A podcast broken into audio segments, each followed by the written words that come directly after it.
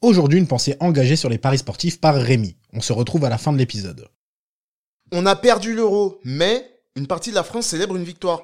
Selon Isabelle Fague-Pirotin, présidente de l'autorité nationale des jeux, les Français ont parié 435 millions d'euros en ligne lors de l'euro. C'est plus que les 330 millions d'euros pariés lors de la dernière Coupe du Monde.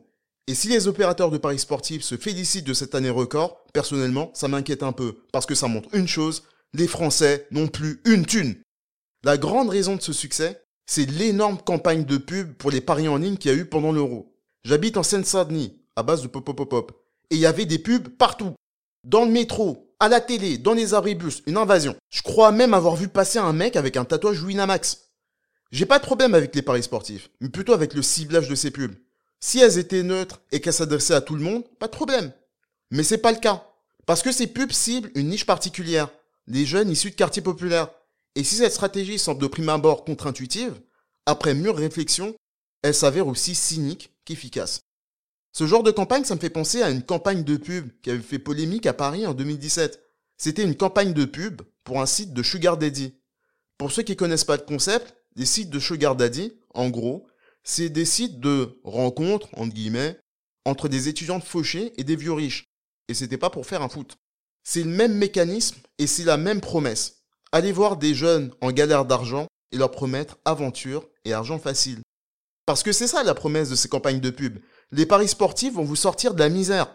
Pas l'école, pas le travail, les paris sportifs. Ces campagnes vendent le pari sportif comme le meilleur moyen de gravir l'échelle sociale, de devenir le roi du quartier, de devenir riche sur un coup de tête, ou encore de mettre la daronne à l'abri. Alors que, surprise, c'est pas le cas. Selon l'Argel, l'autorité de régulation des jeux en ligne, 85% des joueurs ont été perdants et en paris sportif, seulement 1,5 joueur sur 10 000 a gagné plus de 12 000 euros. C'est pas beaucoup. Et pour attirer le chaland, tous les coups sont permis. On utilise tous les codes de la banlieue. Enfin, les codes de ce que les publicitaires imaginent d'être les codes de la banlieue. Donc, des personnalités urbaines. C'est comme ça qu'on dit quand il y a des Noirs et des Arabes. Rappeurs, influenceurs, footballeurs, des punchlines comme But en or, montre en platine, qui pourraient totalement avoir leur place dans un album de rap. Des graffitis, des mots en arabe, des mecs qui sont contrôlés par la police. Et tout ça, filmé dans des cités, sous fond de rap. Et je blâme pas les acteurs recrutés dans ces pubs.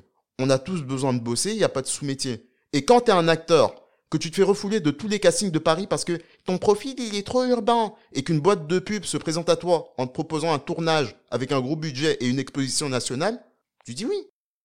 Petit aparté, l'audiovisuel français, faites un effort. Appelez-nous pour autre chose que des films de dealers, des films de sans-papiers et des pubs de paris sportifs. On est fatigué. Reprenons.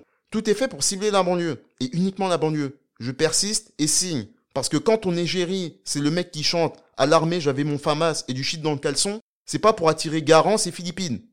Et c'est intéressant de voir qui est à l'origine de ces campagnes de publicité, parce qu'on voit bien que ces gens n'ont aucun rapport avec les quartiers populaires.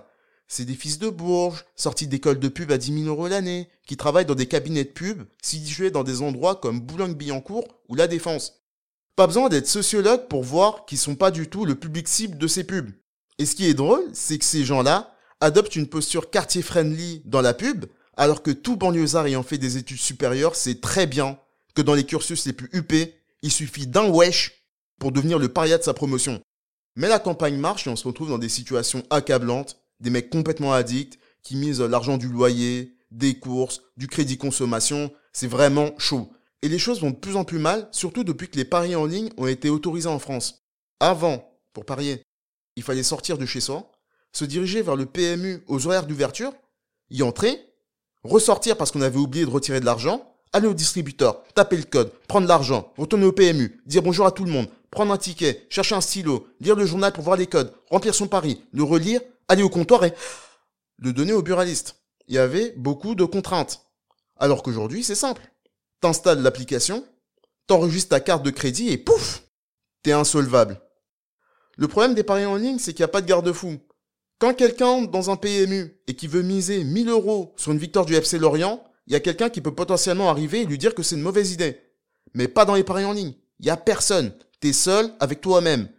Tu peux te lever en sursaut à 2 heures du matin, te dire la vie de ma mère, Monaco va gagner 3-0 demain, miser 500 euros et te recoucher. D'autant plus que maintenant, tu peux parier sur tout. Tu vois, au début, on pouvait parier sur le foot, le basket ou encore le tennis, et je me dis pourquoi pas? Mais quand j'ai vu qu'on pouvait parier sur des matchs de curling, des matchs de luge ou encore des matchs de Street Fighter, je me suis dit non, ça va trop loin. Il n'y a plus de passion pour le sport. C'est du pari pour Paris. Et moi, je constate en observant les parieurs devant les matchs, c'est terrible. C'est des zombies. Ils regardent même pas le match. Ils voient leur pari se réaliser. On ajoute à ça les opérateurs de paris sportifs qui ont des pratiques à la limite du hors-jeu, notamment en s'amusant à bloquer des gens qui gagnent trop et à chouchouter les perdants à coups de paris gratuits et de places VIP. Parce que, comme disait un grand philosophe qui s'appelle Booba, première dose gratos, le beau s'est fidélisé. Les paris combinés, parce qu'apparemment gagner un pari, c'est trop facile.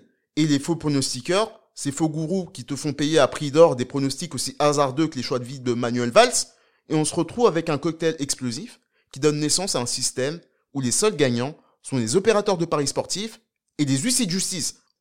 Heureusement, des gens tapent du poing sur la table, notamment le Bondi Blog, et des initiatives se mettent en place comme le hashtag NoBet, NoDebt. Pour conclure, faites attention. Vous n'allez pas devenir multimilliardaire en pariant sur un doublé de Benzema. Si vous voulez parier sans vous ruiner, des sites de paris sans argent existent.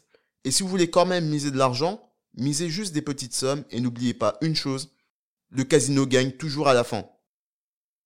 Une pensée émue évolue après un peu plus d'un an d'existence. Une pensée émue devient une pensée. Il y aura toujours des pensées émues faites par moi-même, mais il y aura aussi d'autres types de pensées faites par d'autres gens qui ont aussi des choses à dire. D'ailleurs, si vous avez des choses à dire et une belle plume, n'hésitez pas à nous contacter sur Instagram, c'est beau parleur tout attaché et au pluriel.